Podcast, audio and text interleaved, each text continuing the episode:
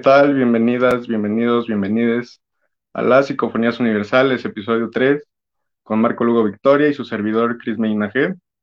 Eh, bueno, antes que nada quiero dedicar este capítulo pues a las personas que cumplen años, años en febrero, porque bueno, hoy pues mi queridísima amiga Yami, una persona muy especial, pues cumple años, el pasado 15, un amigo llamado Samuel también cumple años, y pues el mismísimo Marco también este, anduvo cumpliendo años por ahí, del 12, ¿no? Sí, el 12, Cris, allá anduvimos cumpliendo años, un año más. ¿Cómo están todos los que nos acompañan en Psicofonías Universales? Aquí estamos con Cris y conmigo Marco para pasar un rato agradable. Se viene capítulo sabroso, ¿no, Cris? Sí, va a estar bueno. Si les gustó el anterior, pues este también les va, les va a encantar. Ya saben que pueden seguirnos desde el Facebook de Iguales Revista y pues coméntanos desde qué otras plataformas también nos pueden seguir, Marco. Pues Psicofonía se sigue expandiendo, pueden escuchar este, los capítulos en Spotify como podcast, pueden meterse a YouTube en el canal oficial de Psicofonías Universales. Ahí vamos un capítulo atrasado, está el episodio 0, el 1 y próximamente eh, mañana se sube el 2. Vamos un capítulo atrasado, pero ahí pueden vernos. Y en Apple Podcast pueden también y sigan iguales, obviamente. Y tus redes, Chris, para que también nos sigan. Pues ya saben, eh, arroba Chris Megochila en Instagram y Twitter es CHR para que no confundan, confundan mi nombre. Y pues en Facebook ya saben Chris Mina González para lo que necesiten. Este, ¿y tú, Marco? Acá pues también denle like a la página de Iguales Revista y en Instagram pueden seguirnos en arroba psicofonías-universales, a mí como arroba marco-lubic, y pues está dispuesta la mesa, ¿no? Para este episodio. Vámonos, Recio, ¿no? ¿Qué nos traes hoy en, la parte de libros? Sí, hoy traemos un libro bueno, un libro, pues ya estuvimos en Colombia, ya estuvimos en Argentina, y pues este libro que les traigo nos vamos al otro lado del mundo, nos vamos hasta Rusia la Rusia del siglo XIX, y el libro que les traigo es Crimen y Castigo. Y pues Crimen y Castigo es una obra maestra de la ficción rusa y mundial, tan cautivadora como al final misteriosa. Este, muy al principio de la novela, el protagonista, Raskolnikov, comete por razones oscuras para él, el lector, un doble asesinato durante el resto del libro camina, vaga o se tambalea por, por las Durante todo el relato duda de si su crimen, que apenas considera un crimen, será descubierto. Ve a su alrededor, se disuelve de manera constante la materia de la que están hechos. Y un aspecto que me gustó mucho del libro es que narra a San Petersburgo de una manera increíble para el siglo XIX, la narra perfectamente, sus mercados, sus calles, sus institutos, las personas que viven y conviven con el protagonista son narradas de una manera impresionante y eh, a mí eh, yo lo considero como un asesinato muy de color de rosa, ¿no? No, sé si es que nos hemos humanizado conforme han pasado este tiempo, desde que se escribió la novela hasta este, hasta este momento, el día de hoy, que hoy cuando hablamos o narramos un asesinato es algo muy oscuro, muy muy grotesco. Y la manera en que narra el asesinato es muy a la ligera, como un hilo conductor para, para analizar la psique del personaje, de Raskolnikov. Entonces podría ser que nos hemos humanizado y ha cambiado la perspectiva de lo que era un asesinato. Quizá en el siglo XIX en Rusia era muy común, ¿no? Las guerras, este, enfrentamientos en tabernas, era, era muy común que la gente se matara, pero obviamente sí lo narra muy por encima, muy, muy de color de rosa y obviamente que no, ahí le falta como tocar obviamente las secuencias para la persona que es asesinada y su familia que cambia el entorno, es algo ahí que, que podría leer esta novela. Pero pues continuo, se ha dicho a menudo que crimen y castigo es sobre la culpa, pero no es muy exacto. Raskolnikov no tiene culpa, sino terror y una sensación de alienación del resto de la humanidad él se considera como una excepción de la humanidad, se considera como parte del selecto grupo que gobierna la humanidad y por ello es una de las razones que comete el asesinato. pero al darse cuenta que no, que tiene esta culpa, que tiene este, este choque psicológico, pues se da cuenta que no es de ese selecto grupo. Eh, uno lo ejemplifica con Napoleón Bonaparte, en esa época era la figura central y todos pensaban que las figuras de poder llegaban hasta esos sitios de poder cometiendo actos atroces sin, remordimiento. Y Raskolnikov se da cuenta que tiene un remordimiento al cometer el asesinato, pues choca y entra en depresión. Si bien sus amigos hacen lo posible por ayudarle, es incapaz de aceptar su ayuda. Incluso es capaz de, incapaz de comprender sus sentimientos de amor y compasión, ya que al darse cuenta del atroz crimen que ha cometido, se siente como una persona que es incapaz de, de recibir amor o incapaz de amar, porque se considera una persona indeseable en la sociedad capacidad de matar encarna la alienación antes que su causa o efecto. Y como ya les había explicado, esta teoría surge en la mente de Raskolnikov de los, las personas, hombres y mujeres que en el mundo tienen la capacidad de cometer actos atroces sin sentir remordimiento. Y ese es un hilo conductor de, de esta novela, sobre qué es capaz de ser un hombre para cumplir su, sus propósitos. Y Raskolnikov es enteramente humano, nos podemos ver reflejado en él. Estos pensamientos oscuros que gobiernan su mente al final explotan y comete el asesinato y creyendo que tener culpa, que iba a seguir su vida, una vida de ascenso, una vida de éxito, se da cuenta que no, que no puede cargar con esta culpa de haber matado a alguien. Se siente un indeseable, alguien que no debería estar vivo. Y aquí es donde entra una idea muy, muy estudiada a lo largo de la literatura, lo del suicidio, es un tema central en la filosofía. Pero me gusta mucho cómo subvierte esta idea del, suicidio. Generalmente, históricamente, se ha hablado que el suicidio lo comete las personas débiles. Y cuando vemos a nuestro pudiendo enfrentar las consecuencias de sus actos, creemos que se va a creemos que se va a suicidar para no afrontar estas consecuencias. Pero finalmente no, no se lanza, eh, afrenta sus consecuencias y un personaje de los muchos que narra en esta historia, que lo consideramos más fuerte, más valiente, atrevido, comete suicidio. Entonces es como subvertir esta idea del suicidio, que no solo la comete eh, algún tema mucho más complejo que también tratan mucho, pero me gustó mucho y con el que lo dieron. Y al final Roskolnikov este, acepta esa culpa y la, y la paga en Siberia, que era donde mandaban a los, a los mayores criminales en Rusia de esa época, lo matan, lo mandan a cumplir siete años de sentencia de trabajos forzados. Ahí obtiene una pequeña redención con un interés amoroso, Sonia, y, al final este, deja de lado esos pensamientos oscuros de odio hacia la humanidad, de odio hacia sí mismo por el terrible acto que ha cometido y decide ser feliz, decide que puede tener un nuevo comienzo. Eso me refiero que antes era como lo tratan como si el asesinato fuera un estornudo, ¿no? A este momento, cuando pudiéramos pensar que alguien que ha cometido un asesinato puede tener un nuevo comienzo, ¿no? Es, es más complicado en el mundo actual, ¿no? Porque hemos humanizado esta parte del que mata y el que es asesinado.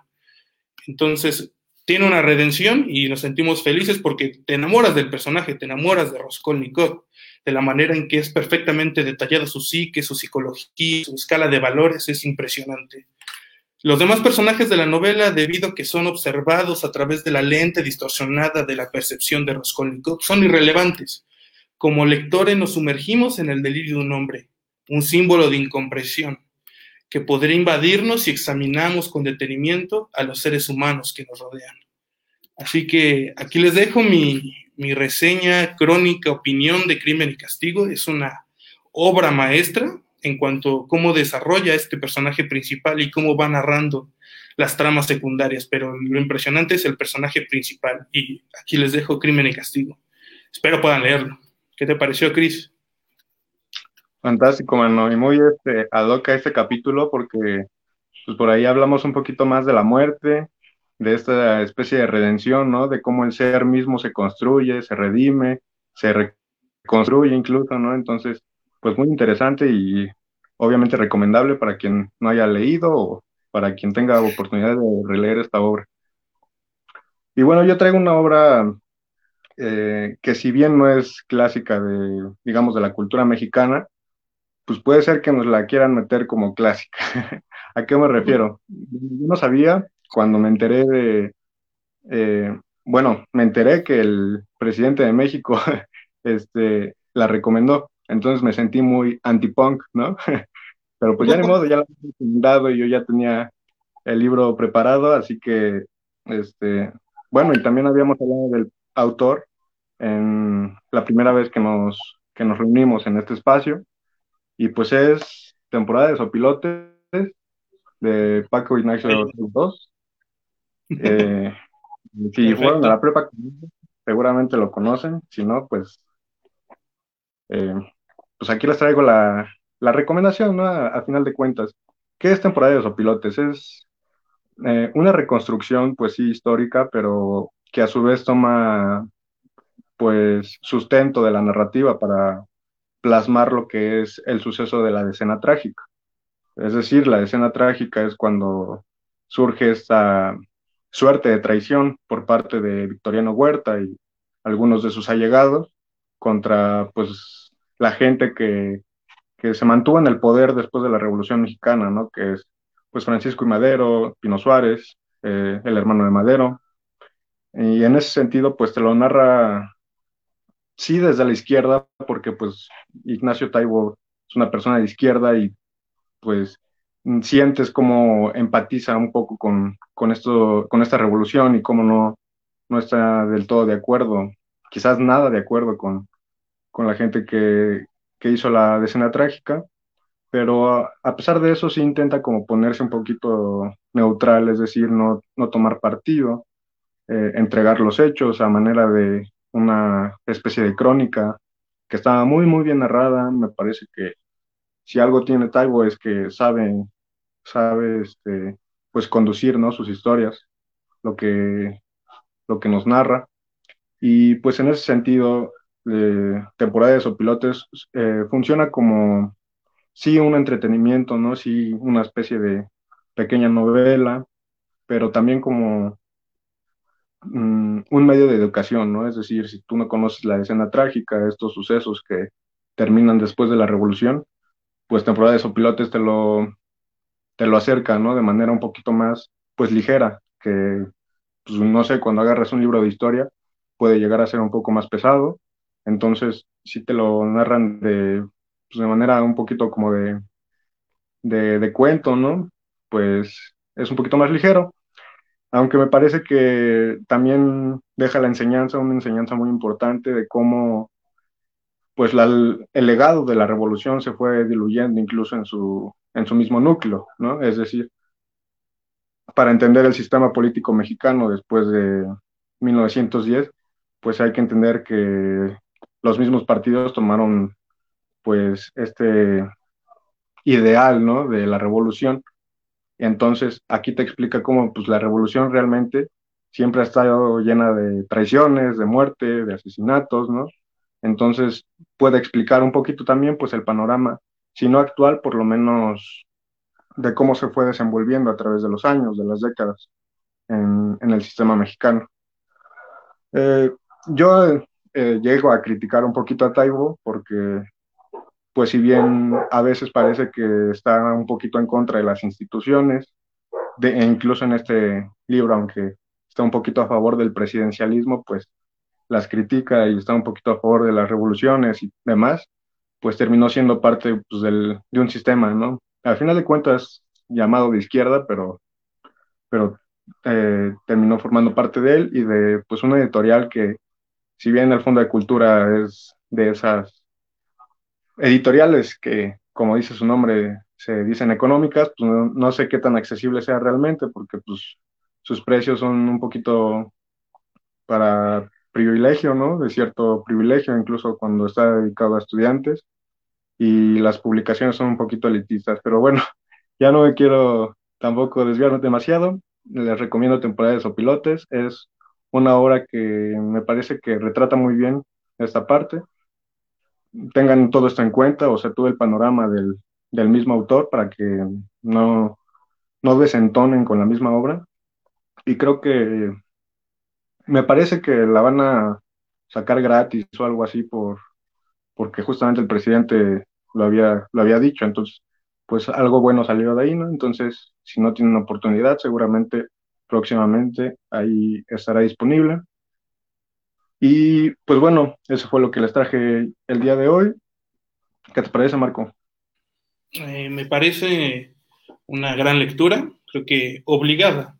Eh, había tenido la oportunidad de ver los documentales de temporadas o pilote del Che Guevara, obviamente dirigidos por Ignacio Taibo II, eh, y creo que narra un suceso que marcó un antes y un después en la historia de México. Este, como hasta el mismo caudillo Madero fue ganándose de enemigos, ¿no? El no cumplirle a Zapata se fue llenando pues, un descontento popular, ¿no? Que fue expresado en esta escena trágica, ¿no? Y también narra muy bien cómo Estados Unidos, ¿no? Siempre ha intervenido en la política mexicana, ¿no? Ha intervenido en el sistema político. Entonces, una, una gran novela, narrada con gran detalle, entonces creo que nada le faltaría leer eh, la novela, pero sí he tenido un acercamiento, ¿no? Además, la historia es algo que me gusta mucho. Eh, y si quieren, un día hablamos, ¿no? De historia aquí y pues, nos vamos de largo con ese tema, pero es, es compleja la historia política del país. Entonces, creo que una gran recomendación, Cris. Gracias, hermano. Em, pues ahora pasamos a la parte del, de las movies, de las películas. Que ya saben, si quieren que posteriormente hablemos de, alguna película, déjenlo en los comentarios y pues nos hacemos cargo ¿no? de ello. ¿Qué película tocó para hoy, Marco? Estreno, algo muy reciente, nos, nos dejaron Soul, la nueva película de Disney. Y no sé, Chris, ¿quieres comenzar? ¿Qué te pareció esta, esta película? Mm, sí, bueno, a ver, ¿por qué empezar? ¿Por qué no terminar? Em, pues digamos que desde la estructura, pues la película está, digamos, bien planteada, eh, entiendes los hilos que están por ahí, entiendes cómo una cosa lleva a otra, y digamos, cinematográficamente la animación pues es fantástica, es quizás sobresaliente, es algo de las cosas más realistas que he visto, de hecho. Em, pero ahí surge un tema extraño, ¿no? Porque, bueno, yo vi que a mucha gente en redes sociales le incomodaba un poquito la animación y está, pues, esta premisa, ¿no? Del valle del inquietante, que es cuando algo que no es humano se acerca tanto, pues, a lo humano que saca un poquito de onda, ¿no? Mm, a mí no me sucedió eso, realmente la disfruté, no, no, no me inquietó, pero sí, sí debe pues mencionarse, ¿no? Porque no sé si a lo mejor pues el público al que va sobre todo dirigido, que es pues, a, los, a los menores, no sé si los puede llegar a sacar de onda, entonces hay que tener como eso en cuenta. Em, pues... Y bueno, ¿tú, ¿tú qué opinas de eso, Marco? No, eh, mm, aborda de manera increíble, creo, temas como muy complejos para niños y fácilmente digeribles con una película así. Lo que el de la muerte, ¿no? Que podría ser muy complicado explicárselo a un niño, ¿no? ¿Por qué la vida termina o cómo termina?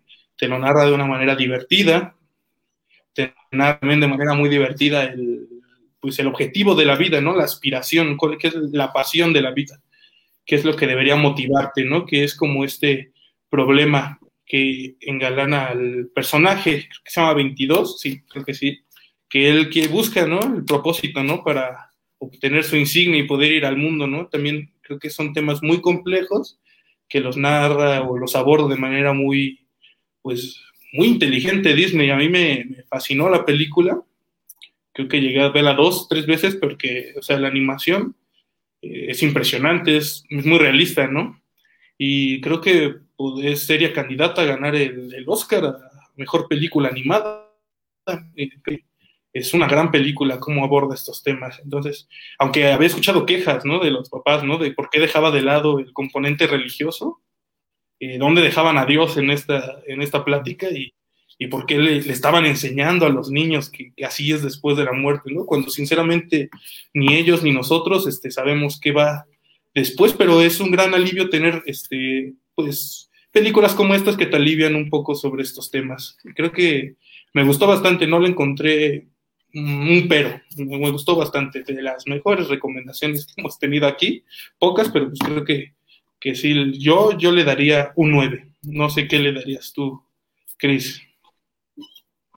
No quiero ser el morro castroso nuevamente, pero mi lado sociológico me hace criticar un poquito la parte, no criticar, ¿no? Pero obviamente pues es una película que no toma en cuenta, digamos, eh, la gente que no vive en el privilegio, ¿no? Como el protagonista, es decir, la gente que sufre, de violencia familiar, pues no es tan fácil decirle vive tu vida y sé feliz, ¿no? O sea, hay realidades un poquito más complejas. Yo sé que pues es una película de Pixar, que no al lanzarte algo, pero pues eh, bueno, ahí está. Eh, fue el único pero que fue un poquito más rebuscado por, por mi mente ahí siempre intentando buscarle algo, pero realmente es una gran, gran película. Y no sabía eso de, bueno, no me había imaginado lo de las críticas religiosas, ¿no? Y, y hasta eso, incluso puede ser una película medio pro aborto, si te pones a pensar, ¿no? De que las almitas están ahí y todo, pero bueno, siempre va a haber como eh, desacuerdos en ese sentido. A mí me parece, sí, una gran, gran película, una gran candidata a ganar el Oscar, nuevamente, pues, ya un poquito obligados, ¿no? A que las plataformas de streaming, pues, estén presentes. Ahí yo le doy, pues, un 9, puede ser. Sí, la verdad me gustó mucho, recomendable. Es como que Disney se presiona cada vez más, ¿no? Como que él es el candidato obligado a ganar esa película, pues hay veces que lo han hecho muy bien, ¿no? Y como ahorita, ¿no? Y hay veces que hacen otras cosas, pero creo que, que sí, ¿no? Eh, la animación hiperrealista, que está muy bien, pero la animación de otros estilos debería dárseles como este, el slow motion, algunos cuando se corte, ¿no? Este, al estilo South Park, un poco, pero Creo que sí, o sea, está bien, hiperrealista, pero creo que hay otros también, otros tipos de animación que deberían ser tomados en cuenta. Entonces, ya saben, si quieren que hablemos de alguna película, serie, sketch, lo que quieran, pues déjenlo en los comentarios. Y pues, Chris, no sé qué, algo final para este, tu comentario final sobre la película. Em, nada, que pues Disney ya ha acaparado tantos mercados, este, tantas franquicias, tantas empresas, que creo que ella es, ella misma es su propia competencia, ¿no? O sea, compite contra sí misma y siempre trata de, superarse. Y creo que no sé qué más viene para la, animación realista después de esto, porque realmente está como en su tope máximo. Entonces, sí sería eso. Y ya saben, coméntenos si quieren que veamos otra película y hablemos de ella. Y sería todo en, en esta sección por ahora. Por ahora, pero volveremos. Entonces. Como siempre. Como siempre. Entonces. Pues ahora viene, ahora sí viene lo chido, ¿no? día. Entonces. Ahora sí. eh, déjenme ver. Ahí anda por ahí, creo. Sí, ahí anda el buen Jorge. Déjenme presentarles a nuestro primer invitado de hoy. Ya lo estarán viendo.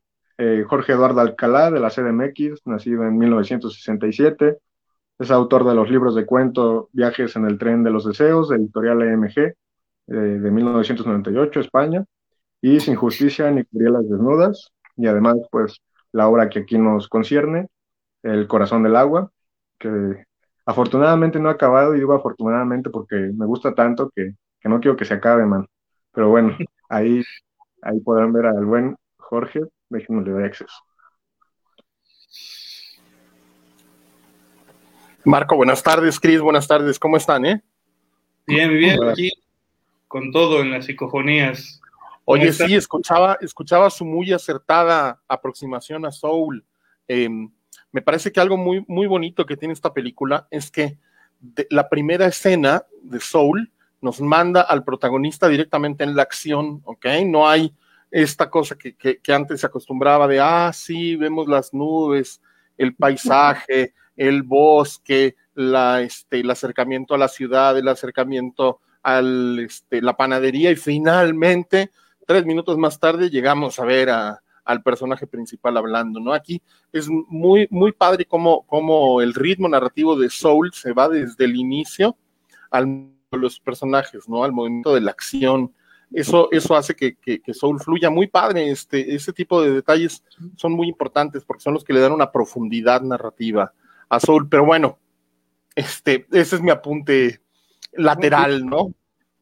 No, perfecto, sí, desde el primer momento te, te muestran la problemática, la, temática central de, la película, y creo que sí, muy acertado tu comentario. Y engancha, engancha muy fácil, sí. Pues, Oye, pues estamos este, presentando con ustedes eh, Corazón del Agua, eh, una, una novela que tiene como interés el, que nos enamoremos de nuevo de nuestra, de nuestra ciudad, de nuestra historia, eh, que demos unos pasitos dentro de, esta ciudad por debajo de la ciudad cotidiana.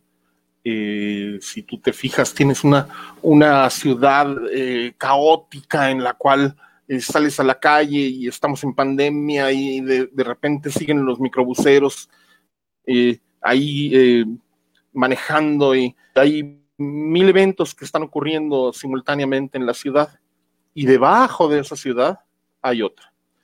Debajo de esa ciudad hay una em, misteriosa, ¿no? Una, una ciudad que, que, te invita a la reflexión y este es el, lo, que, lo que pretende el corazón del agua. Eh, contarte una de las historias que, que está detrás de las piedras que construyen nuestra ciudad. No, pues eh, es muy interesante. Yo empecé a leerlo y no puedes, no puedes parar. Es increíble ah. la manera en que narra. Entonces, ¿te parece bien que aquí en Psicofonías te hagamos una pequeña entrevista para que los que nos siguen conozcan un poco más tu obra y te conozcan un poco más a ti? Estoy encantado, tanto y muy agradecido contigo, con este Cris y con toda la gente que nos está escuchando. Por favor, adelante, soy todo oídos. Jorge, pues agradecerte que estés aquí. Eh, eh, me di eh, también la tarea de ahí ver tu entrevista con la compañera Mar y con la compañera Luna. Entonces también chequenla como precuela de, esto. y bueno, para iniciar pues esta entrevista, me gustaría preguntarte de dónde surge el corazón del agua, es decir, de dónde surge la convicción de escribirla y, e incluso el mismo título, de dónde viene. Em, Hace, hace cerca de nueve años estaba yo trabajando en un corto de terror, eh, un corto de terror que no me terminó de convencer, que ocurría en, las calles de Donceles, en el centro de la ciudad.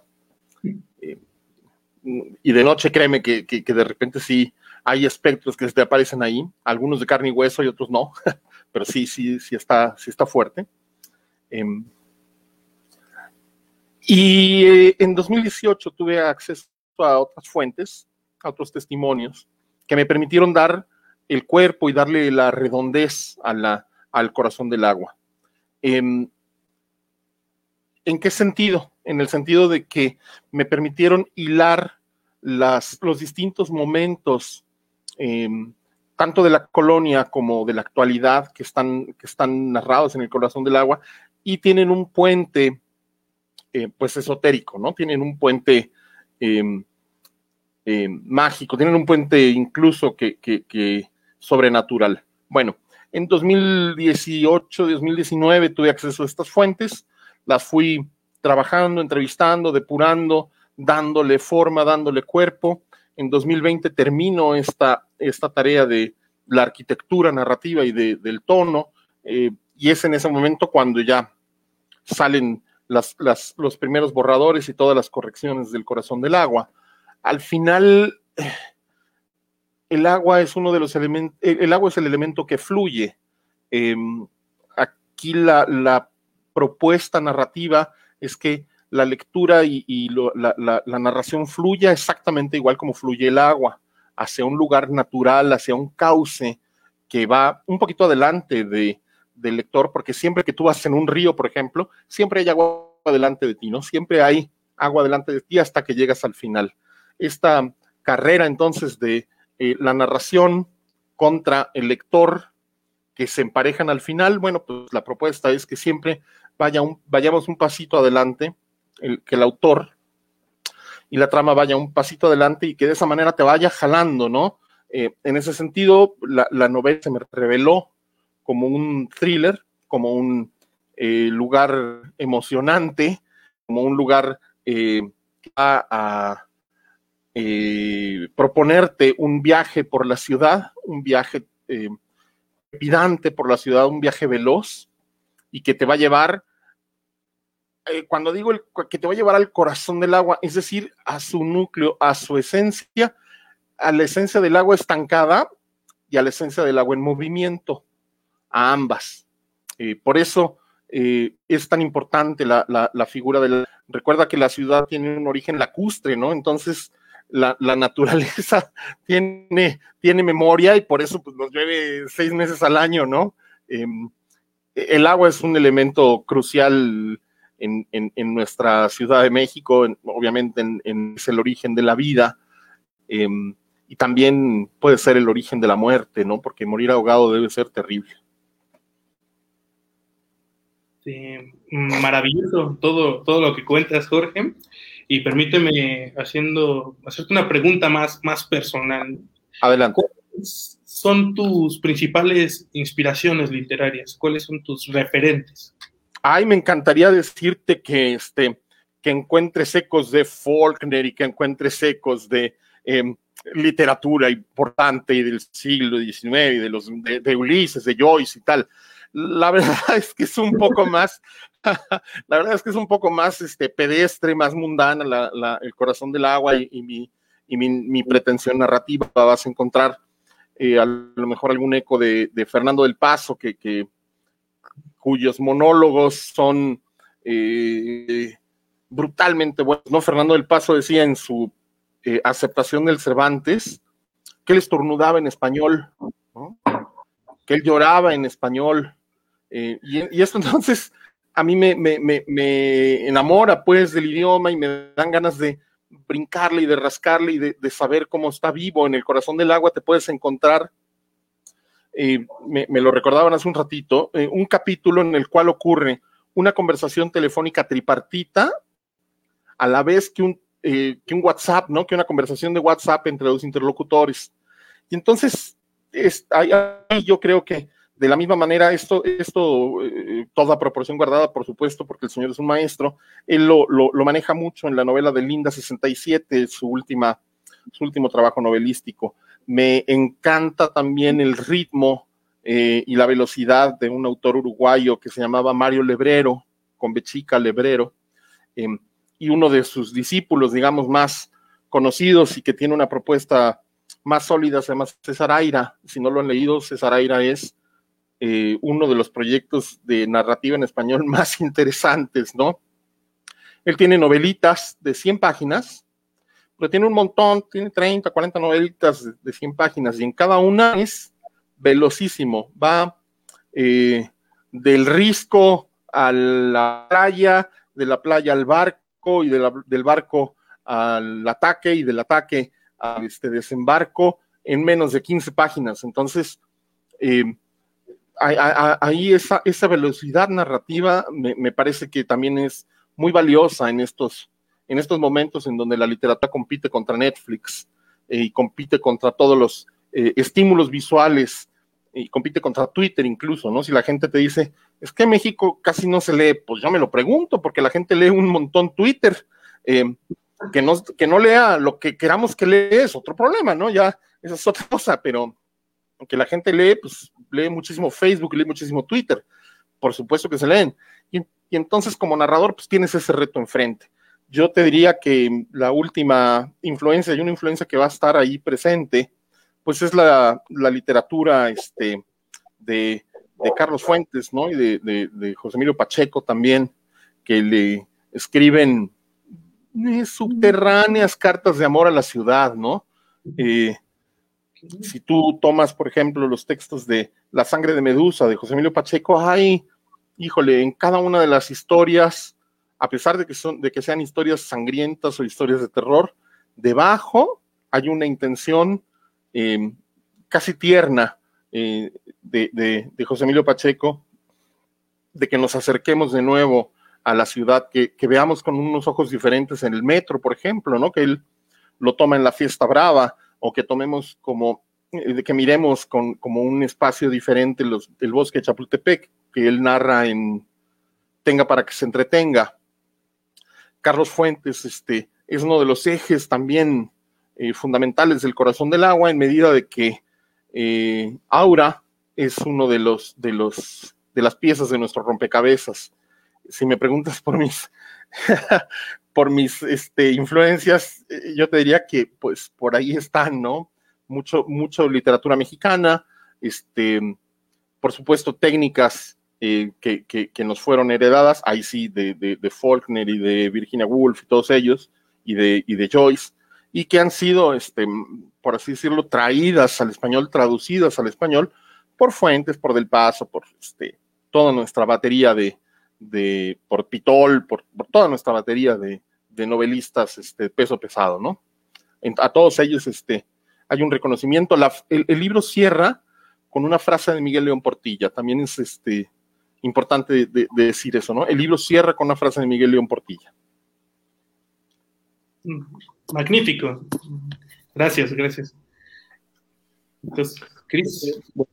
Eh, si me permites el comentario, pues yo como, como chilango diagonal mexiquense, pues cuando leo tu obra eh, durante una cuarentena, pues mm, dentro de las páginas salgo, ¿no? Es decir, puedo, puedo salir a Chapultepec, ¿no? Puedo salir a Polanco a través de tus letras.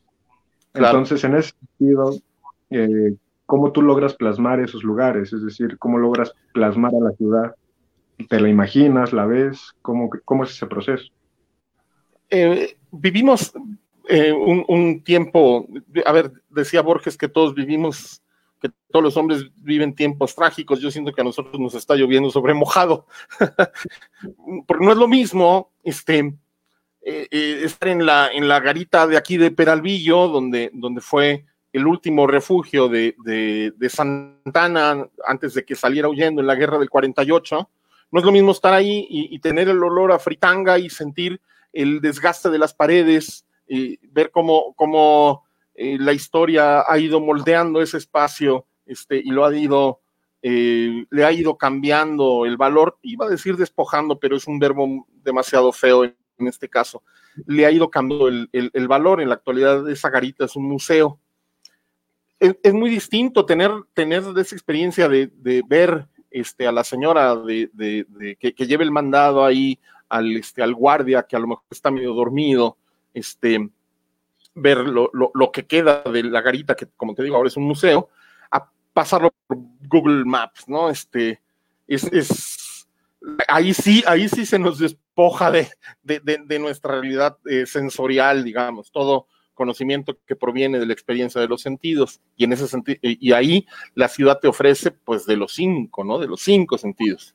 Em, si tú me preguntas, la mera verdad es que yo he tenido la oportunidad de vivir en otras ciudades, tanto del país como del extranjero, y en ninguna me he sentido en casa más que aquí. Este, yo creo que la Ciudad de México es mi, mi casa, mi madre y mi tumba. Em, espero que, espero que este, que nos espere un muy largo camino por delante y que la, ciudad nos siga revelando estos, estos pedacitos de secretos que tiene, ¿no? Estas historias, por ejemplo, que están detrás del, lo, comentaba yo también el otro día, detrás del metro Etiopía, ¿no? El, el, leoncito de Etiopía, pues es el león de Salomón, ¿no? Es el león del rey Salomón. Y entonces, ¿cuál es la, cuál es la historia que tenemos detrás que, que nos vincula al rey Salomón con la estación de metro con en la que pasamos todos los días y no nos detenemos a verla, ¿no? Em, ¿Cuál es la historia que, nos da el batallón de San Patricio que está aquí a 10 minutos, la placa conmemorativa? Este batallón que se cambia de bando en la guerra igual del 40 y que se pasa del lado correcto de la historia al, ver que la guerra era completamente asimétrica. Creo, que em, la, ciudad eh, todavía tiene muchísimo, muchísimos secretos que contarnos, muchísimas historias que darnos, y la parte más importante es que también nosotros las estamos construyendo viviendo aquí, ¿no? Em, creo que la ciudad es infinita y es nuestra tarea traerla y sintetizarla para presentarla de una manera eh, atractiva y amorosa. En, el caso Corazón del Agua es una, es una propuesta amorosa, ¿no? Por eso el, subtítulo del texto es que es una carta de amor a la Ciudad de México y un guiño a la conspiración de Aura, la conspiración de Aura que tiene que ver con la inmortalidad.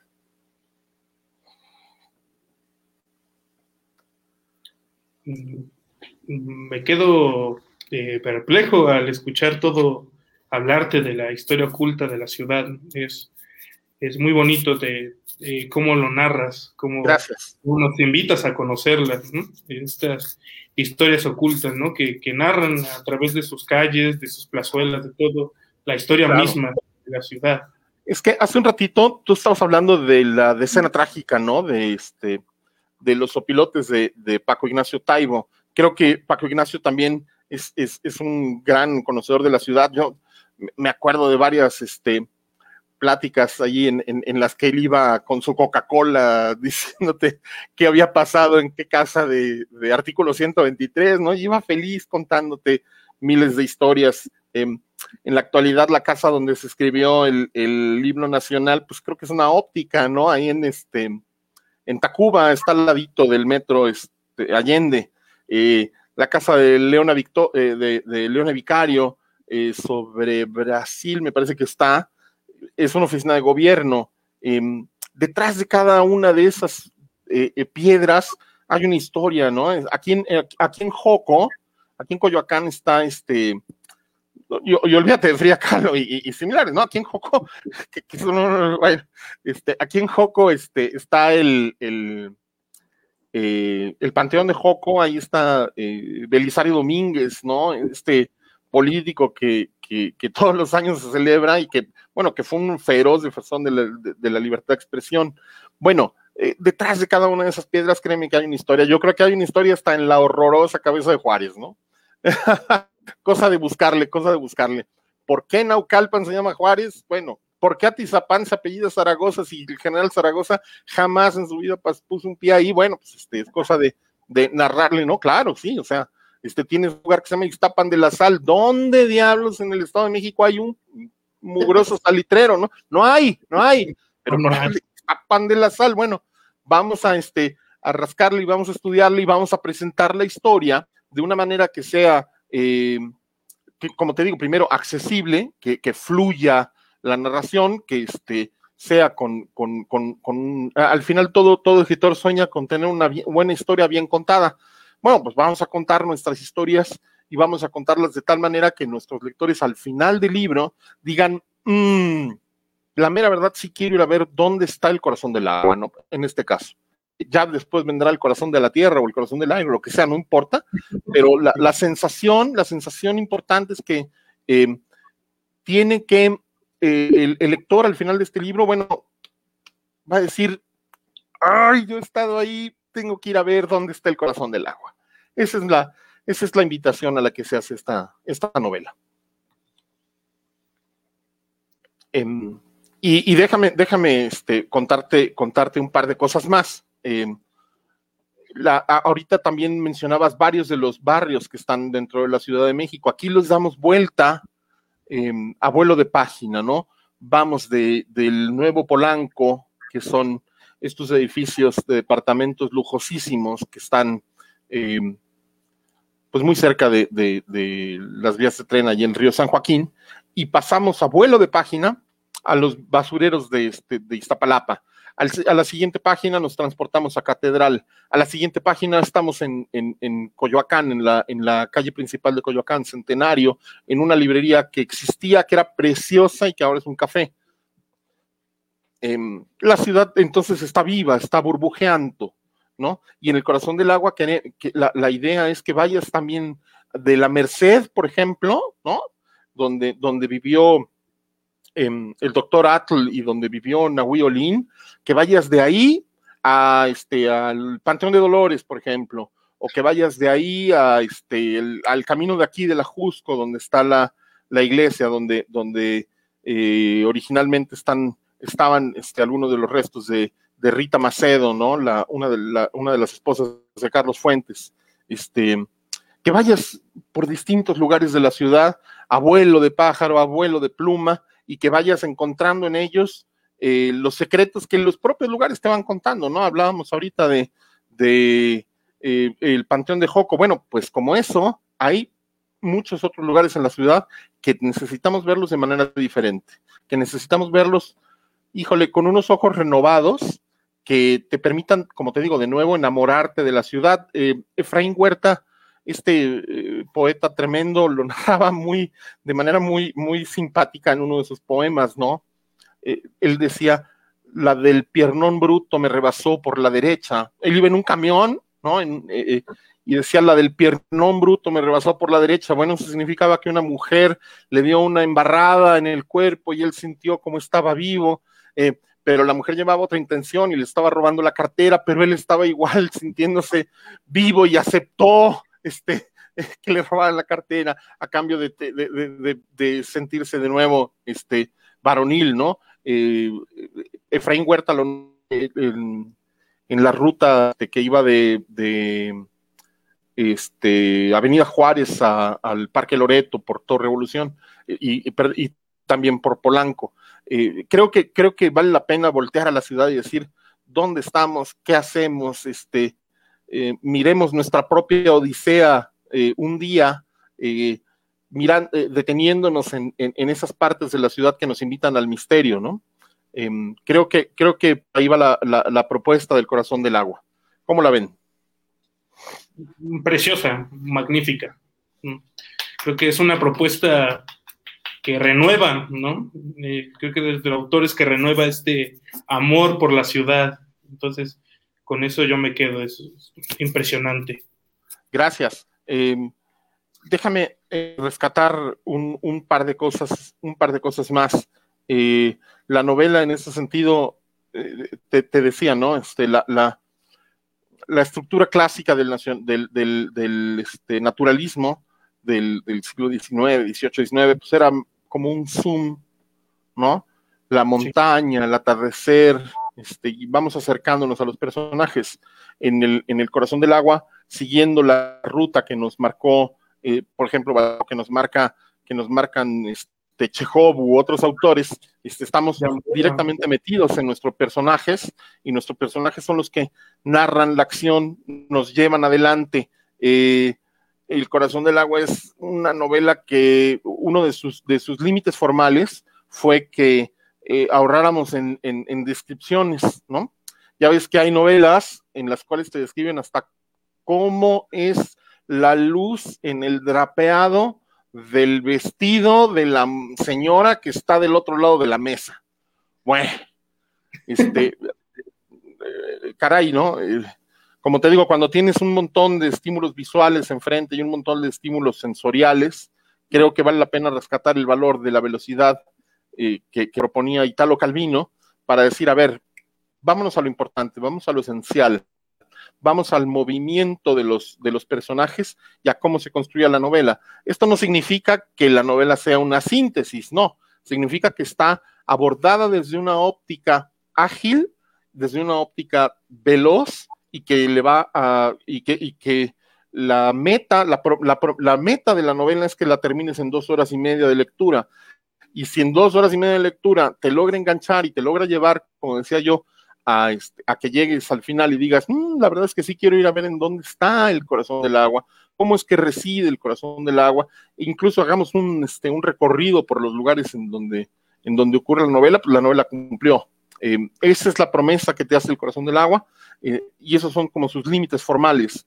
Dos horas y media de lectura, eh, digamos, este ahorro en, las descripciones que no abonan a la velocidad y centrarnos en, la, acción. Aquí, como te decía, la novela es un thriller. La novela se me reveló como un thriller y entonces tengo que, en ese sentido, el tono es de administración de las emociones, de cautivar al, lector eh, con eh, en, las series ahora le llaman cliffhangers, ¿no? Pero son ganchos, eh, Chris lo, Chris lo mencionaba hace un rato, ¿no? son ganchos que te dicen, ay, ¿qué va a pasar? ¿Qué va a pasar? ¿Qué va a pasar? ¿Cómo embona? ¿Cómo entrega esto? Y al final el rompecabezas tiene que quedar completo, de tal suerte que es un juego circular cuando un, huevo de Pascua, un regalito que, te hace el corazón del agua, es que cuando lo terminas de leer y lees el capítulo 1 de nuevo, ya sabes quiénes hablan. Em, ya te das, te, vas dando em, cuenta de otros, eh, de otro nivel de abstracción, de otros detalles que tiene eh, la, novela, de otras propuestas que te hace, em, y que para los, para, para quienes sean así lectores meticulosos, bueno, pues se van a encontrar, como decía yo, con frases de, del doctor Miguel León Portilla, la frase de cierre, con este, un par de versos de Sor Juan Inés de la Cruz, em, obviamente con obra de y referencia a Carlos Fuentes, al doctor Atl, a Nahui Olin, y con algunos, este, como te digo, descubrimientos que digas, ah, caray, así entonces que este personaje es descendiente directo de este otro que estaba al inicio. Ah, qué interesante, ¿no? Ese tipo de, juegos y de guiños al, al, lector también están presentes. Em, son, son eh, regalos, son, son este, descubrimientos, no es como el huevito Kinder, digamos, que debajo, digamos, este, tú tienes la superficie del huevito Kinder, que es el chocolate, ¿no? Lo disfrutas para llegar al interior, y el interior es el verdadero regalo, ¿no? El, misterio que está dentro del huevito Kinder, pues es el verdadero regalo, ¿no? Lo que, lo que armas, eh, porque te, te deja una tarea también, ¿no? Lo tienes que armar. En este caso, eh, nunca se me había ocurrido pensarlo así, pero el corazón del agua es un huevo kinder narrativo. Eh, mm, pues eh, Jorge nos, nos ha, sido una delicia que estés aquí, la verdad. Nos ha encantado todo lo que narras, cómo describes a la ciudad, el amor que le tienes a la ciudad y como una de las últimas preguntas es, ¿dónde podemos conseguir el corazón del agua para todos los que nos siguen? Gracias. Yo, mira, en, este minuto tanto librerías como editoriales están en modo de supervivencia. La verdad es que eh, con, editoriales y librerías eh, ha sido un poquito trabajar, no por, no por este, la novela en sí, eh, porque, porque he, recibido propuestas de decir, sí, vamos, pero pues vamos en dos años. A ver, espérame, ¿no?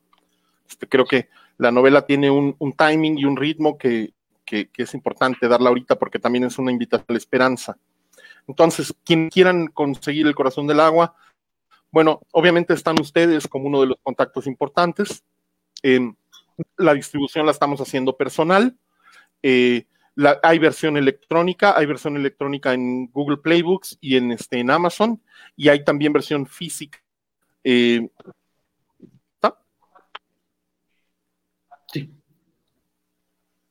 pues para todos los seguidores ahí tienen la portada, tienen un, ejemplar físico.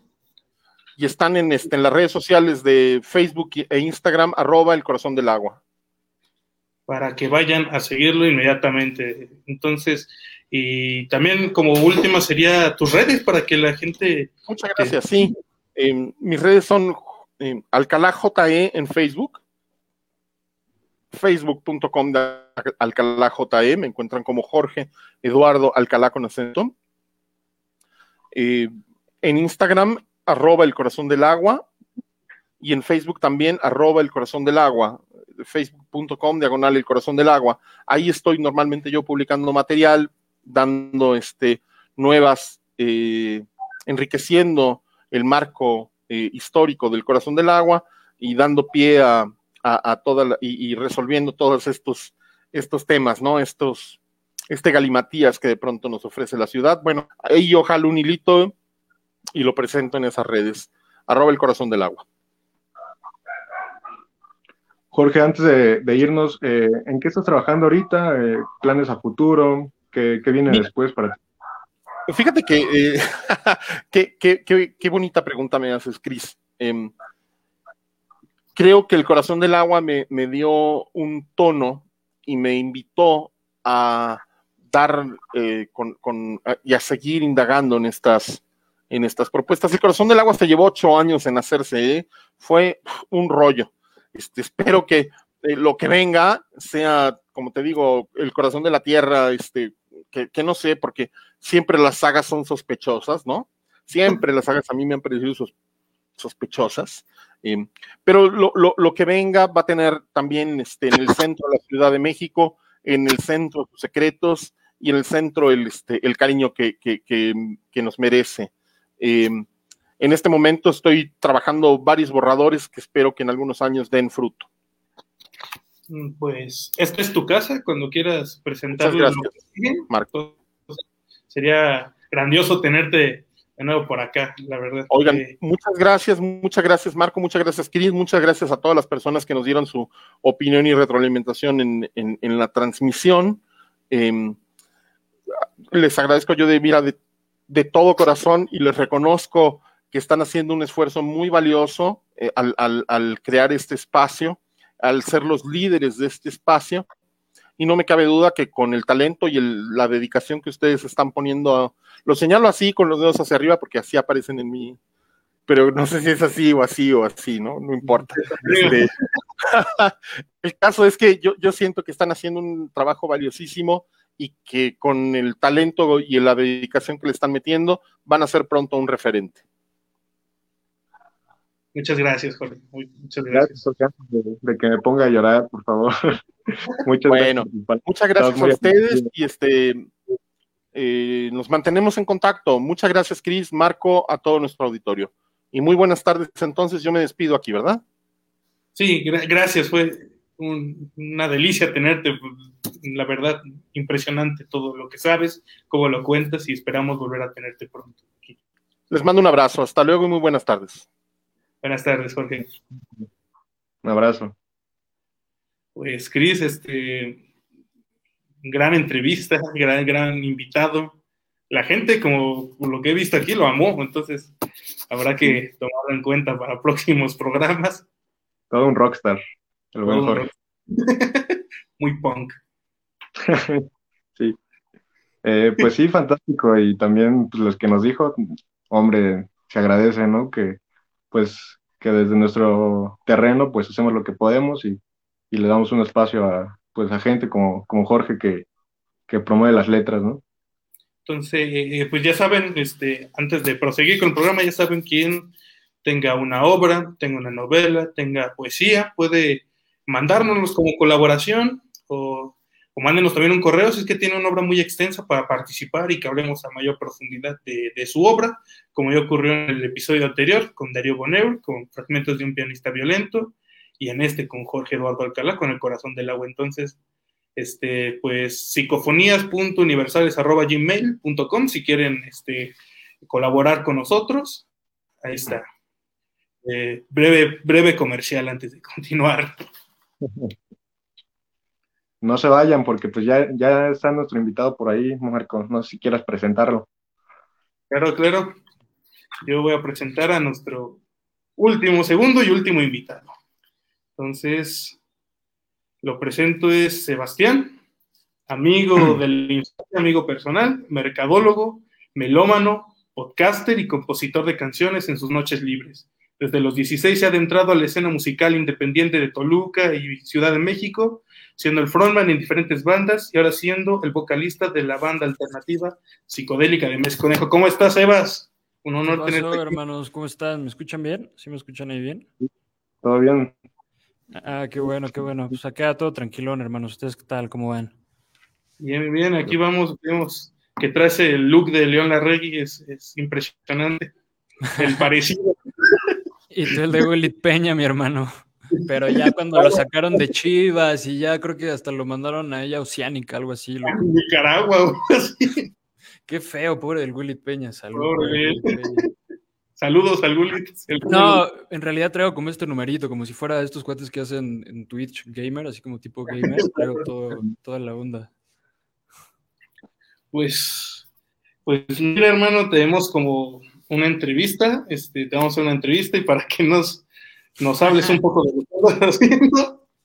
Y pues ya, la, gente empezó ya a aclamarte como, como gran invitado que eres. Y, antes de que nos hables de tus proyectos, de, de, todo lo que vienes haciendo, pues cuéntale a la gente qué, qué artistas conforman tu playlist en un día normal para Sebas. Ok, creo que puedo empezar con, con, los Doors. Creo que ellos siempre están, están ahí. Las típicas canciones, Riders on Storm, Light My Fire y LA Woman. Creo que son las típicas, son las que siempre escucho. Luego de por ahí me, me cambio a The Black Keys. Creo que ando ahorita muy metido con The Black Keys, es una de mis bandas favoritas. Y después de ahí, pues ya agarro un poquito de jazz. Últimamente he estado escuchando música jazz, este, house también, Entonces como que me gusta ahí meterle todo un poco. También mucha música house con ritmos latinos, el búho, este, y demás. Entonces como que es ahí una combinación de todo un poco. Y al final termino, como dices tú, con Leon Larregui o Zoe, ya sé, güey. Chris, este, a que te estrenes con el invitado. Sebastián, pues un gusto tenerte acá, qué bueno que has aceptado venir a nuestras no, No, para nada, ustedes por invitarme, hermanos. Me gustaría preguntarte, bueno, en un inicio, ¿qué es Mes Conejo? Y qué inspiraciones, tanto, bueno, sí musicales ya nos dijiste, pero también quizás artísticas encontramos en, el proyecto. Ok, Mes Conejo, yo lo inicié en una etapa en la que venía de, puta, desde los 16, 17 años, tocar así, este, con demás bandas y como esta etapa de cuando realmente no te importa mucho la música, simplemente es como tocar y en las fiestas y ya saben y todo el desmadre y, como toda esa idea y por ahí como que era más la fiesta que la música y creo que por ahí fue como creo que no, o sea, está, está chingón la fiesta y todo, pero creo que la música la estamos dejando por atrás en ese momento esa banda como que cada quien agarró su propio camino y yo no lo quise dejar, entonces empecé esta onda de mes conejo que en realidad es una onda medio alternativa con unos tintes psicodélicos. Y yo empecé solo, yo empecé solo a producir todas las canciones. Por ahí tenía un iPad y tenía una madrecita que se llama iRig y con eso puedes conectar y grabar voz, guitarra, todo lo que quieras. Entonces así empecé a sacar maquetas bien, bien, bien caseras y por ahí se me unieron uno de mis mejores amigos que es el Frankie y el Jesus y creo que creo que algo que para mí es bien importante, sí, poder sacar algo tú solo, pero poderlo compartir con alguien más y tener como otra perspectiva de otras visiones musicales y demás. Entonces creo que ahí fue cuando Mes Conejo realmente fue Mes Conejo y que ya fue como la banda como tal. Y es eso, es eso, es como el, el viaje, nosotros le decimos, como el viaje de hacer música, disfrutar, poder producirnos también nosotros y todo ese desmadre. Ahí, por ahí va el, el trip de Mes Conejo. Pues Sebas, hace, recuerdo muy bien una conversación de hace unos cuatro, tres años, que me mostraste algo de lo que venías haciendo y te dije que era como si Zoe, en Zoe cantara a Gustavo Cerati, entonces a eso me sonó lo primero que hiciste. Sí, cierto, sí me acuerdo de eso, sí, pues por ahí están como las influencias también, por ahí de Cerati, sus últimos dos discos, que puta, ese cuate hizo cosas bien locas, sobre todo psicodélicas, pero bien tratadas, tampoco tan locas, entonces por ahí también hay un poco de influencia de Cerati, ¿no? Como cualquiera, cualquier músico te va a decir, no mames, Cerati es grande y demás. Yo soy uno de ellos también. Es el dios de la, del rock latinoamericano, ¿no? Entonces... O los de Caifanes irán por ahí también. Okay. Saúl. Y, es, okay. y también hay que, la música combina muchos elementos, ¿no? Como podría ser la poesía, las letras y la música. ¿Y de dónde surgen ideas para tus letras? Creo que hay como dos ideas eh, cuando voy a escribir, ¿no? Digo, igual yo voy por ahí y les digo como, no, carnales, yo no soy poeta, tampoco soy músico, simplemente como que trato de combinar lo poco, mucho que sé de los dos mundos y trato ahí como de, de mezclarlo bien. Sobre todo en las letras, eh, creo que primero son vivencias mías, cosas que me pasan a mí, sentimientos, ¿no? Como que un día estás bajoneado, como que te pones a escribir y ustedes mejor que nadie lo saben, que cómo te a poder escribir, ¿no? Eso, eso que traes acá, poderlo poner en una hoja. Y otras veces simplemente empiezo a inventar cuentos, hago, cuentos, hago cuentos y eh, después esos cuentos los transformo en canciones. Entonces es como mis dos visiones, ¿no? Como cosas que me pasan a mí, es como si yo te estuviera contando, güey, me pasó esto hace como una semana, ¿no? Ta, ta, o la otra eso por ahí, no sé, me pongo como a pensar en el más allá y digo, uy, estaría loquísimo que pasara esto y ya hago este pinche cuentito, ¿no? De unos 30 versos por ahí. Eso es como mi, mi idea total para las canciones, es eso, es cosas que me pasan a mí o me invento cuentos y las paso a, a canciones. Mm. Muy bueno, amigo, muy bueno. Sí.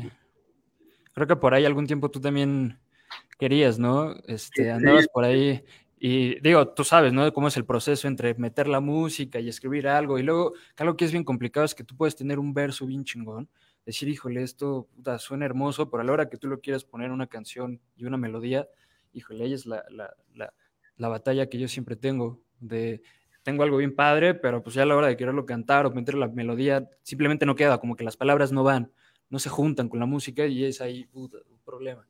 Pero eh, con el tiempo lo vas arreglando y va saliendo solo.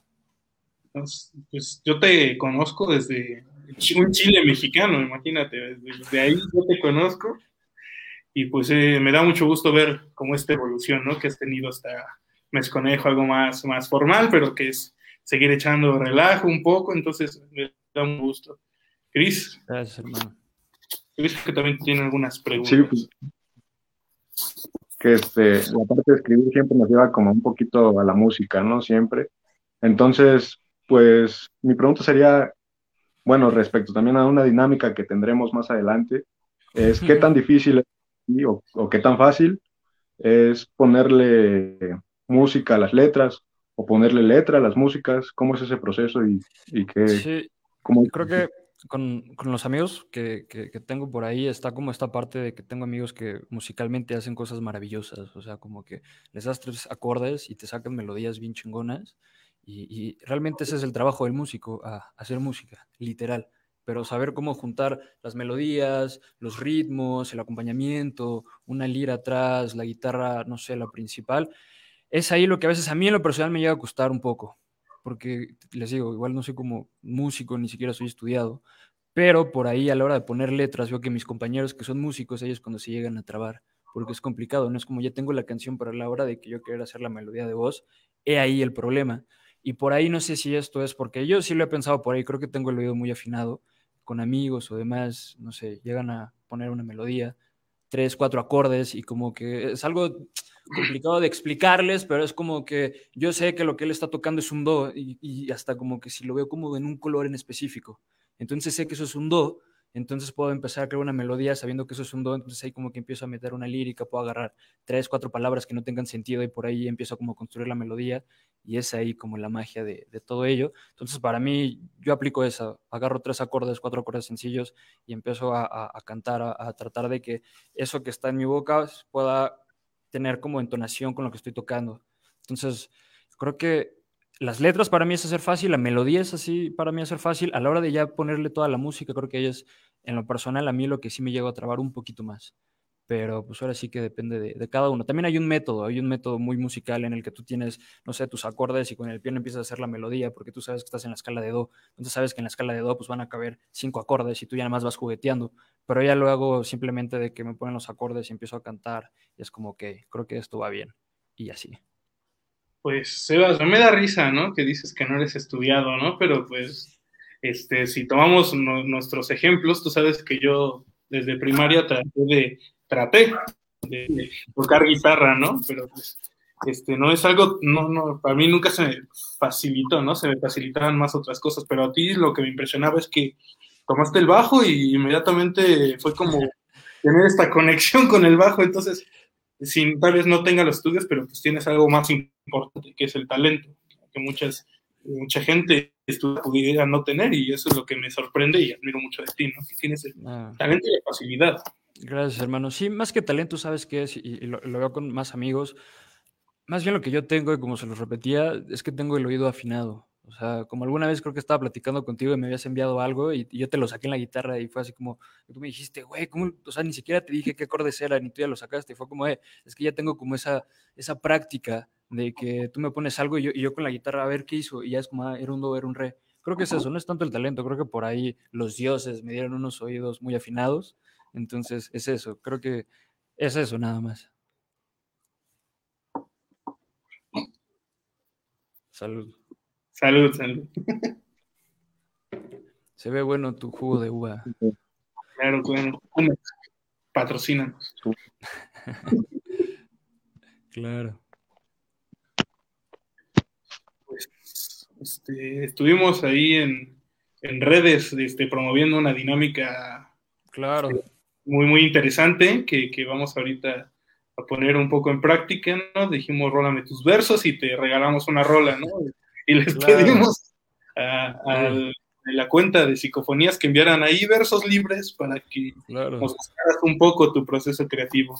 Claro que sí, justamente te platicaba de eso porque justamente que me estaba comentando Chris qué tan complicado es, justamente ahorita lo que vamos a hacer es así como mi proceso. Este, en este momento, bueno, ustedes ya tienen las letras, que a veces para mí llega también a ser un poco complicado ya tener como una melodía, pero literalmente mis melodías es decir, palabras sin sentido, o sea, no tiene nada de sentido y a la hora de ya querer hacer la historia es como que, híjole, eh, es aquí lo complicado. Ahorita pues ya están las palabras y creo que va a ser como el mismo ejercicio que imagino que cada cosa que enviaron no va a tener sentido con absolutamente nada. Por ahí creo que Luguito se rifó unos haikus, entonces creo que eso es lo que más sentido va a tener.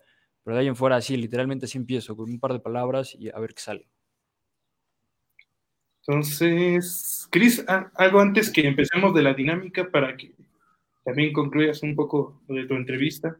Sí, hermano, tú sigue, yo te contesto. Este, pues no, que, bueno, sabemos que la pandemia ha sido un poco difícil para todos, para las bandas, para la gente que hace música. Entonces, pues, ¿qué mensaje, qué consejo le darías a las pues, voces emergentes de, este sentido? Creo que, digo, o sea, ni siquiera yo con, mis amigos que tengo, yo mismo estamos como a ese nivel de los que yo creo que sí les pegó, todos los que tenían giras por hacer, o simplemente creo que hoy en día la música no es tanto ya por el que tú vendas los discos, ¿no? Ya todo está en plataformas y, y demás. Realmente ahorita lo que el músico músico hace es eso, hacer sus shows en vivos. Y creo que eso fue lo que jodió, jodió un montón. Creo que quién sabe, no sé, esto es bien raro. En cualquier momento pueden pasar mil cosas, pero creo que por ahí se adecuó, ¿no? Justamente esto que estamos haciendo ahorita, hacer sesiones en vivo y decir, bueno, a lo mejor no es lo mismo, pero estás viendo ahí actuar al artista en vivo, pues es no dejarlo, no dejarlo, y creo que más en esos tiempos como que tienes más tiempo para ti, entonces tienes más tiempo para ti, tienes más tiempo para crear, y por ahí, quién sabe, a lo mejor estar tanto tiempo en casa, pues puedes crear un nuevo álbum, puedes crear nuevas piezas, o por ahí empiezas, no sé, a hacer algo que te guste. Entonces, creo que es eso, no, no dejarlo y creo que pues ya muy pronto vamos a, volver a esta normalidad donde pues era como ver a las ondas tocar en vivo, poder tocar en vivo y todo ese desmadre lindo que sí se extraña, pero venga, todavía, todavía hay que esperar un poco y seguirnos cuidando. Cool, hermano, gracias. Sí. Entonces, ¿Y cuáles serían los planes, tus planes para pospandemia? O sea, alocarse todo. ¿Mande? Alocarte totalmente cuando digan ya, ya se puede salir. Pues yo creo que todos, ¿no? Yo me imagino que cuando ya, o sea, más o menos un 70% de la población ya tengo la, ya tenga la vacuna o la, la empieza a comprar algo así, yo creo que las playas, bares, discos van a estar hasta la madre, o sea, hasta desde martes a jueves, porque es lo que la gente es la verdad, es la verdad. Aún así, ahorita que deberíamos estar en casa, que ves que tu vecino hace fiestas y demás, no imagino cómo se va a poner.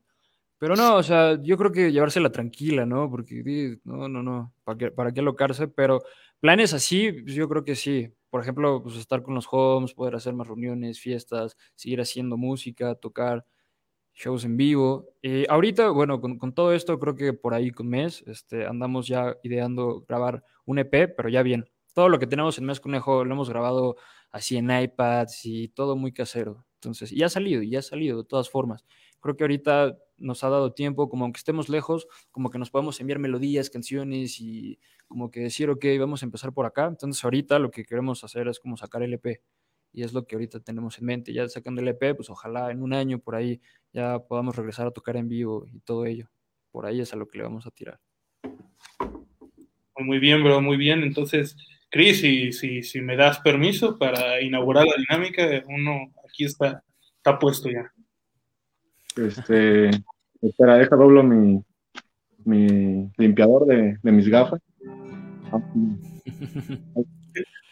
y sabes qué, luego no traje mi celular, pero si no, tuve me diciendo los versos y ahí vamos maqueteando entre todos. Muy bien, muy bien. Este, este, hace más o menos una semana lanzamos la convocatoria y ya tenemos algunos versos que nos ha mandado la gente. Y pues ya si, si llegas a armar algo bien, pues, para que nos lo roles y que mencionemos a las personas que te Ok, ok, pues sí, él, él, él, lo grabaré y ya, a ver qué sale, claro.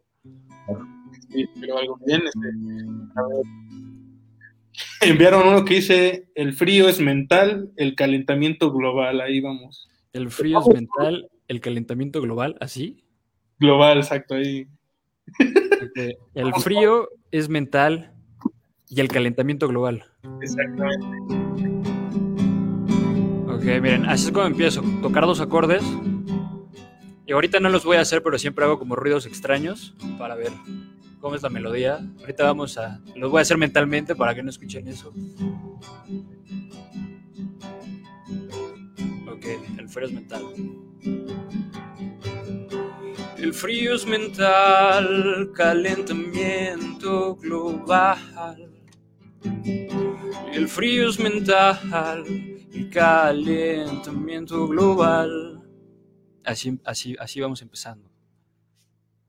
Vamos a empezar ahí, ahí bien. Ahí. Vamos a continuar con otro que dice Perdido en un sueño. Ok. El frío es mental, calentamiento global. ¿Quiere algo? El frío es mental. Perdido en un Perdido en un sueño. Qué poetas se pusieron. El frío es mental, calentamiento global. El frío es mental, calentamiento global. Estoy perdido en un sueño. Yo estoy perdido en el sueño de Lugo. Hay chicas bailando a mi alrededor, ¿qué está pasando? No, no, no me quiten el calzón, Lugo, ya despiértate. El frío es mental, calentamiento global. Estoy perdido en un sueño. Ya. Ven.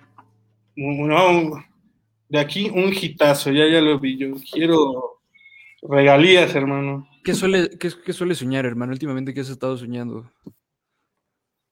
Así, del último que te acuerdes. ¿O a ustedes les pasa que sueñan algo y ya así como que puta, se les olvida luego, luego? Ah, me soñé que estaba en la prepa. güey. ¿Qué pedo, carnal? Bueno, no deja de estudiar, hay que seguir preparando. Claro, sí, algo, algo que no, como que no entendí bien de química. Voy a regresar a prepa a preguntarle a la maestra. Inception, pero académico. Es como para entender. Qué loco, carnal. Ok, entonces ya vamos. Calentamiento global, el frío es mental, estoy perdiendo un sueño. ¿Qué más? Y ahora estoy tan intoxicado con tu amor. Uy, uy. El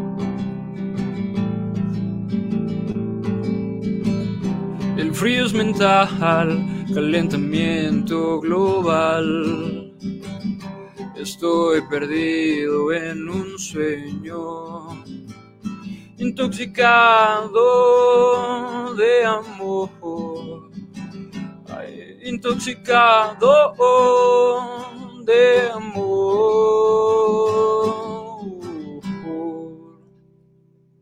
Digo, nada, por ahí ustedes vayan formulando bien como los versos para que le agarren más sentido. No sé. Pero venga, vamos con esos tres primeros. Claro, claro, vamos, vamos muy bien y pues, ahorita al final te echas la canción completa. Claro, a ver si me acuerdo, ¿eh?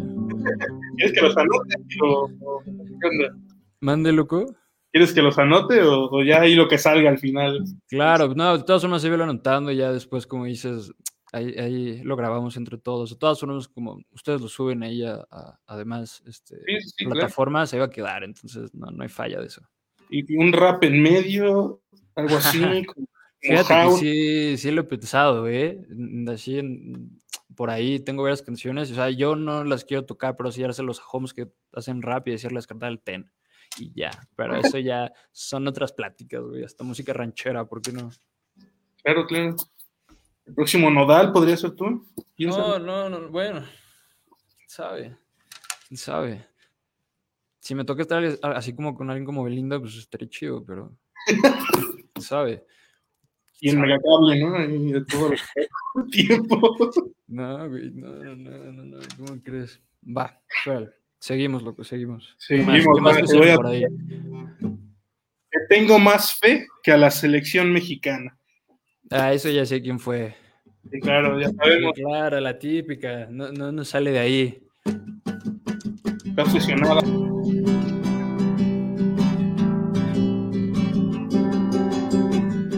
Ok, ok. El frío es mental, calentamiento global. Estoy perdido en un sueño de lujo. Estoy intoxicado de tu amor. Estoy intoxicado de tu amor. No tengo fe ya en la selección, pero yo creo, oh, oh, y algo super cursi, en nuestro amor.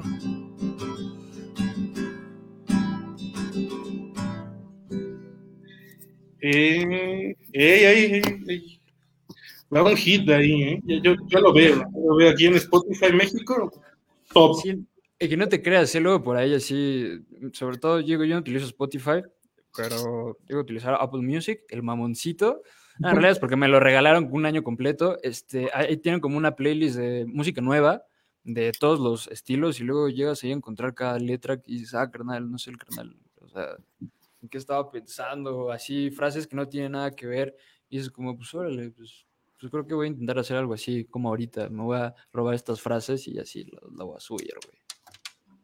Cris, tú tienes también ahí unos versos que compartir con nuestro invitado. Entonces, te dejo, el micrófono es tuyo. Ah, pero también, ¿eh? Yo voy a tocar y le va a tocar eso de cantar a Lugo, ¿eh? Ah, muy bien, muy bien. Haces los coros, hijo. Vas, Cris, dime, dime, ¿con qué seguimos? Espera, es que no me gustaste, Marco, y tengo que buscar el Instagram, pero, ahorita lo hago. Ok, seguimos maqueteando.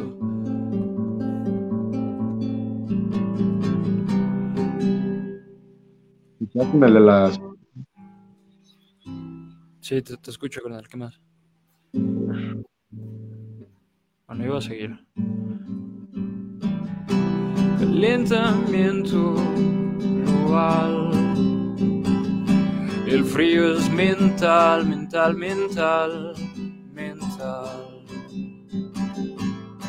Estoy perdido en un sueño yo creo más en nuestro amor que en la selección.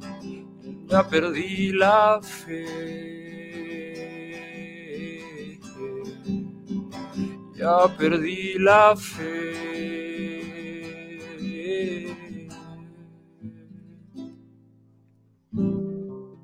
Es un poquito largo, entonces, eh, bueno, a ver. Agarra los fragmentos que, más te gusten, o si no todo completo, a ver si me acuerdo. Pero dímelo, dímelo. Bueno, dice, Princesa Maya, portadora de la luna, soy tu campeón fiel. Ok, Princesa Maya, portadora de la luna, soy tu seguidor fiel. Campeón fiel. Tu campeón fiel, ok. ¿Cómo lo dirían ustedes? Princesa Maya, portadora de la luna. Creo que ya regalaron, regañaron al luna. ¿Qué estás viendo, hijo? Paga eso. ok, entonces, este, Princesa Maya, portadora de la luna. Empezamos con eso, ¿no? ¿Sí es así? Sí.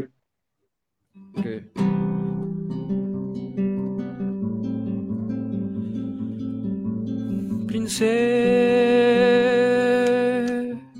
Maya princesa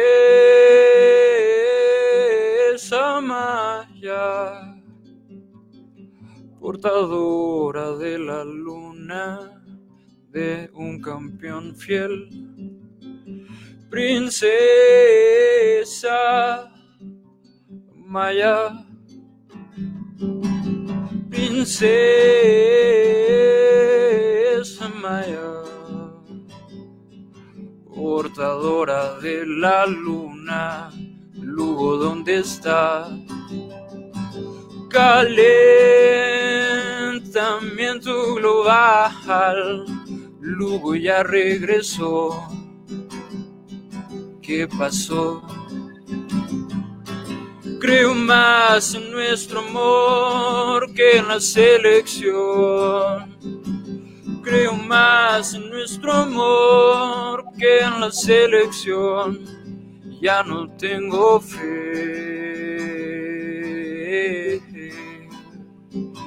Ya no tengo fe.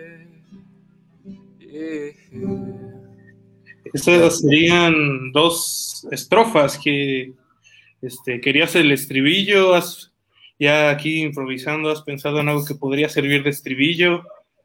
Por ejemplo, Prin- Princesa Maya es una mamón, ¿no? O sea, Sí, sí, sí. o sea, no sé por qué de todas las palabras son como mamón o tengo más fe en nuestro amor que en la selección. No sé. Imagínense esta locura que hubiéramos tenido un Rafa Márquez con un Hugo Sánchez. Puta. Yo me lo pongo a pensar todos los días y sería como, puta, hubiéramos llegado a semifinal por lo menos. Pero bueno, esa es otra plática. ¿Ustedes cómo ven? No, bien, muy bien, este, metafísica del fútbol, ¿no? Claro, imagínate. Pobrecito de Hugo Sánchez por lo de los cachirules, que Mira, aquí está tu, tu, tu admirador número uno diciendo ese es mi gallo. Saludos a Soriano, hasta donde esté. ¿Quién es ese güey? No lo conozco. Sí, cierto. Nah, no es cierto, Carlitos. Un abrazo allá. Te quiero un chingo, mi hermano. Ok, pues ¿con qué, le- ¿con qué le quieren seguir? ¿Con qué le quieren seguir? Dale, Cris, dale. Ahí metemos un estribillo vamos viendo qué onda. ¿Ya te la aprendiste, Lugo? Ahorita. A ver, te- voy a empezar a tocar y vas, ¿eh? Súper fácil. Voy a decir, Princesa Maya. Vas, vas, vas. No, importa. échatele otra vez para agarrar la. Y ¿Qué ya. pasó? Sin pena, mano. No pasa nada. Pero, espera, espera. Antes vamos a que Cris te dé otro, otro verso y haces el, el estribillo. Ok, venga. Dame otro verso, Chris. Vamos a ir maqueteando entre todos. Este que está picante. Dice, viva Pablo Neruda, abajo Paulo Coelho. Viva Pablo Neruda bajo Pablo Coelho. ¿Ustedes qué dicen sobre eso? No, pues, me reservo la opinión. ¿Sí? ¿Así de plano? Mamón, güey. Es que acá ya sabes, no, no vaya a ser. Ah, o sea, eres team. Ok, ok. Ah, caray. Ah, no, no, ¿qué pasó? Un Civil War aquí en Psicofonías Universales. Ok. Entonces es abajo Neruda o arriba Neruda. El arriba Neruda. Ok, el inconsciente, carnal. Arriba Neruda. No, Neruda es otra onda. o sea, que fue lo que-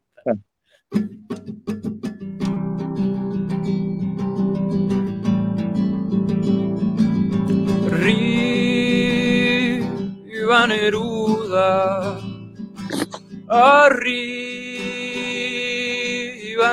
Me siento como un güey así haciendo la canción AMLO, güey. Así. Eh, hay que apoyar al 4T. Ah, arriba AMLO, ¿no? Arriba Neruda. Arriba Neruda. Abajo Coelho. Abajo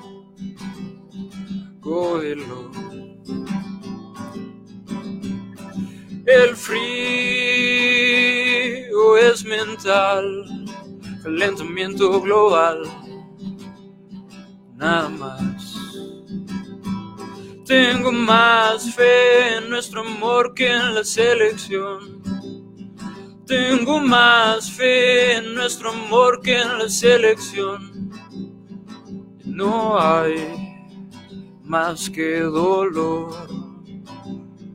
Ya no hay un Rafa Márquez, Hugo Sánchez o Chicharo. Princesa Maya. Princesa. Se me fue. Portadora de la luna. Portadora de la luna. Sí, creo que me faltó algo, si no, no sé, no importa, pero por ahí van, al menos por ahí, por ahí vamos, por ahí vamos. Y me imagino el estrofa con de fondo, psicofonía, psicofonía, psicofonía. Ok, ok, si quieren eso podemos meterla como el estribillo, pero lo vas a tener que cantar tú, carnal. Uy, uy, uy, arriba Neruda. Cris, ¿qué te pareció este experimento? Fantástico. La banda participó y pues está saliendo, ¿no? Un, un Sí, por lo general les digo, así es como el proceso, o sea, parado un poquito a, todo el, desmadre, o sea, así es el proceso. Yo voy a meter como un par de frases al, idiota, porque esa es la palabra, frases al idiota, y ya por ahí ya esto, realmente ahorita lo que yo rescataría de esto es como la melodía que estoy haciendo con la voz. Y ya después de ahí ya empezaría como a crear la historia. Pero en realidad así empiezo, eh, hablando con tonterías que no tienen nada que ver. Así es mi proceso creativo. muy, muy divertido. Entonces así nacen las canciones de, Sebas, ¿no? Y me claro. Un poco. Sí, o, digo, por ahí también hay como un poco de letras, o sea, letras que yo tengo, pero en su momento les digo, o sea, como que a veces es complicado entre este acorde y otro meter como esas palabras que ya tenía, entonces como que empiezo a meter otras y ya las trato como de simplificar. Y así, y así tira, así tira paro como por ejemplo ahorita con este ejercicio, pues sí, así le llego a hacer. Este, no sé, ¿qué dice algún otro comentario ahí que tengas eh, guardadito de, para, para, el invitado aquí? El señor. No, pues nuevamente muchas gracias por haber estado aquí, por eh, claro. formar parte de las psicofonías universales, ¿no? Que al final de cuentas pues tratan de promover el arte y, no, al final chingón, hermano. Pues es arte, ¿no? Entonces, nada, muy... si quieren le damos otra vuelta, pero ahora sí que Luguito, Luguito le cante ahí. ¿Cómo ven? ¿Qué dicen? ¿Cómo ves, Lugo? Pues vamos a ver qué Yo te hago, ya te hago voz, yo te hago corista. Está bien, está bien, carnal, está bien. vamos a darle otra vuelta, porque me acuerde. También el Chris que cante, ¿no? Que cantar. Sí, sí, sí, claro. Es, pues estreno, ¿qué tal si tenemos una joya aquí en bruto y.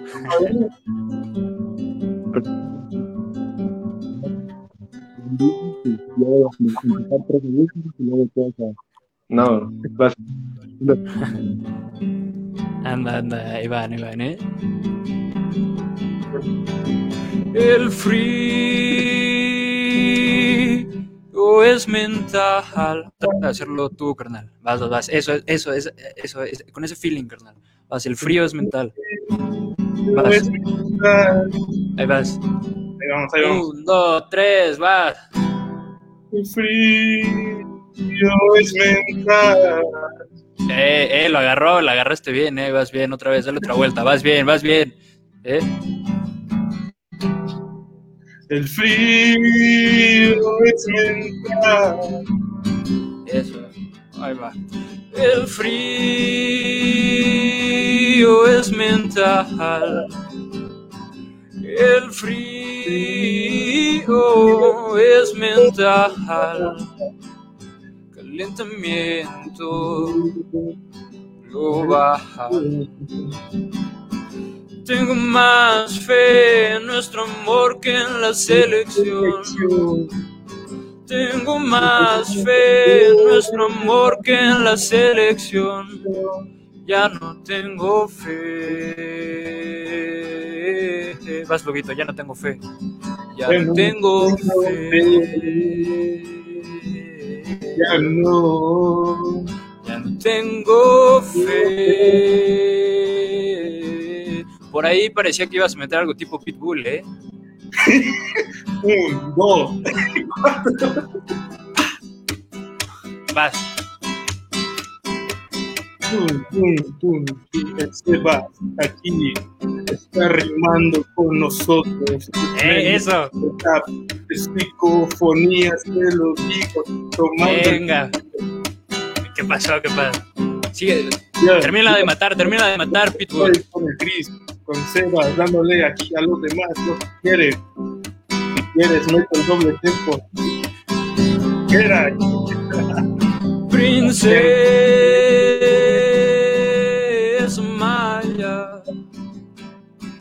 Princesa Maya. Portadora de la luna. Tu fiel campeón princesa Maya, psicofonías universales. Con Chris y Marco. Ya viene Pitbull. Una, dos, ah, ah, ah, Aquí con los compas rimando te lo digo, estoy con el Chris y el Seba dándole a los versos universales. Te lo digo y esta vez va a llegar a las salas para controlar equilibrios mentales. Dos, dos, tres, cuatro.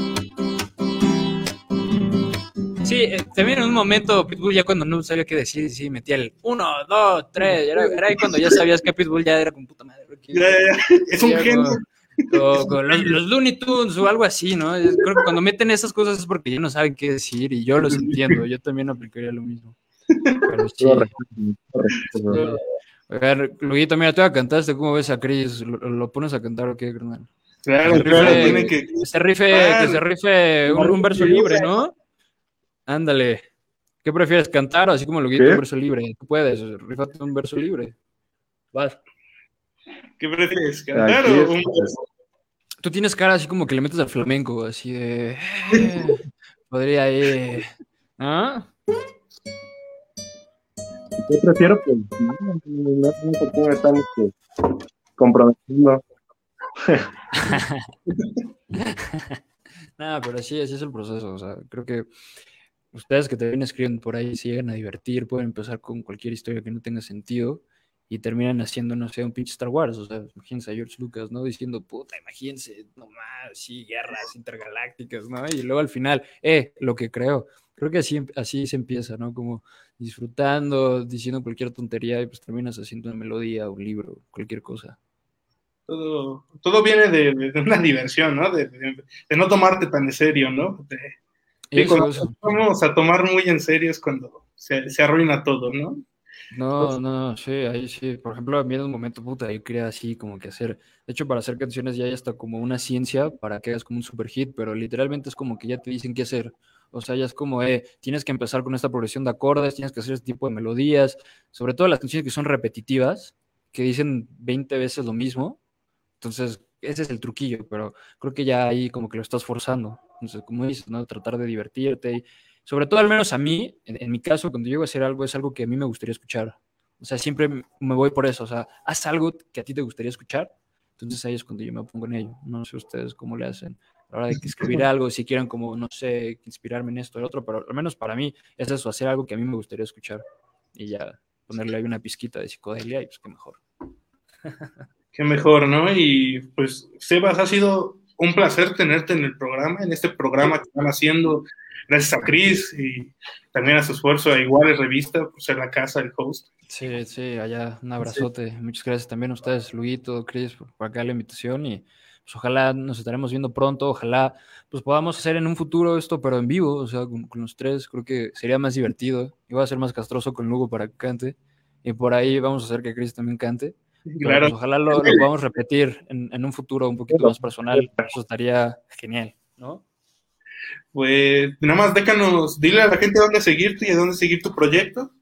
Ok, el, el proyecto que tengo se llama Mes Conejo, ahí lo pueden seguir. Justamente el 3 de marzo estaremos subiendo una nueva canción. Hay una canción que nos estuvimos di- divirtiendo un montón. eh, creo que es una canción ahí que también le metimos un poquito más de mano de la psicodelia. Entonces, eh, si les gustan como esas ondas, va a estar buena. El 3 de marzo ahí este, va a salir la nueva canción. Y a mí me pueden encontrar como San Sebastián. En vez de una E, es un 3. Entonces, ahí, ahí por ahí, yo, subir material o hacer cosillas y demás. Ahí me pueden encontrar también. Muy bien, y así eh, empezamos a despedirnos de Psicofonías Universales. Fue un honor estar contigo, Sebas. Es un honor siempre compartirlo contigo, Cris. Y pues les dejo la frase de- del programa de si tuviera que llevarme un libro a una isla desierta, preferiría ahogarme en el naufragio. Entonces, ya saben, escúchenos en Spotify como Psicofonías Universales. Ya está el canal de YouTube, el oficial Psicofonías Universales. Y, Cris, ¿dónde te podemos seguir?